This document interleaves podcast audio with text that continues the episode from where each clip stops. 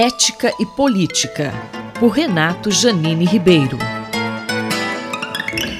Professor Janine, qual a sua análise da nova carta aos brasileiros? que reunia assinaturas de intelectuais, artistas, políticos, banqueiros, empresários e da sociedade civil em defesa da democracia e das urnas eletrônicas. A Carta aos Brasileiros, nova versão, que será lançada no dia 11 de agosto, quase cinco décadas depois da primeira, tem a máxima importância, porque ela aponta a necessidade de preservarmos a democracia, os direitos, em suma, tudo aquilo que foi sendo construído já faz séculos, a começar pelas declarações de direitos inglesa, norte-americana, francesa, na virada do século XVII para o XVIII, do XVIII para o XIX, e depois também pela nossa Constituição. Nossa Constituição é exemplar, ela é, resulta de grandes discussões no Brasil todo, de um projeto de um Brasil justo.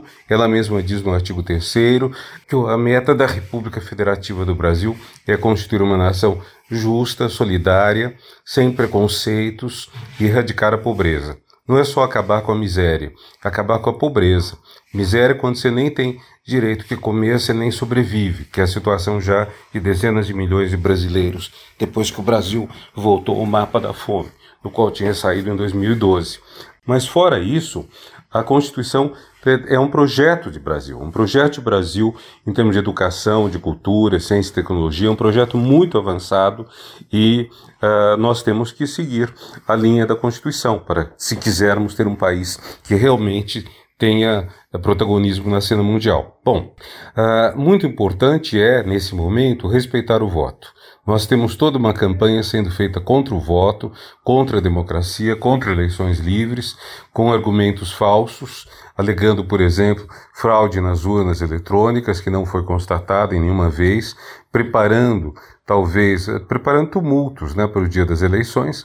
Então é muito importante estarmos juntos, estarmos unidos e defendermos a Constituição, defendermos as leis que foram tão prejudicadas esses últimos anos, tão perturbadas. E qual a importância da primeira Carta aos Brasileiros de 1977?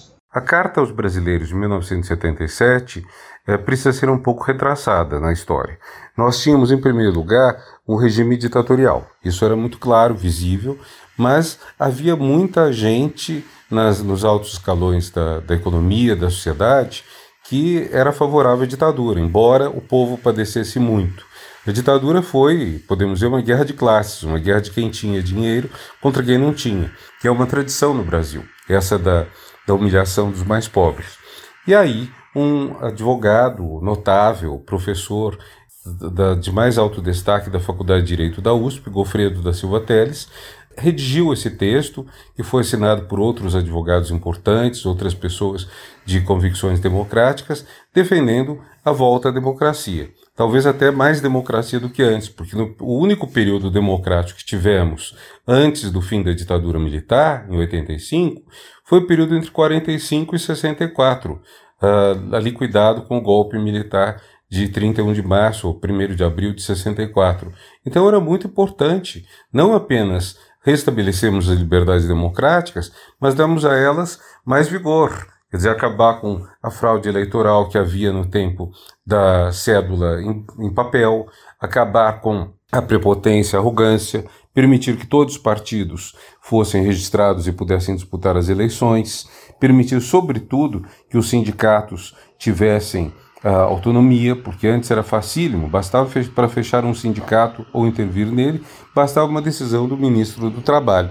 Então, tudo isso foi muito importante na Carta aos Brasileiros de 1977 e volta a sê-lo 45 anos depois na Carta aos Brasileiros de 2022, que muitos uh, de nós assinamos, eu assinei pessoalmente, a SBPC, que eu presido, assinou também, e várias outras entidades, vários uh, intelectuais, uh, artistas, até mesmo empresários, o que é muito importante unir nesse momento todos em defesa da democracia.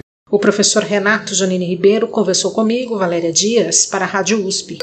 Ética e Política, por Renato Janine Ribeiro.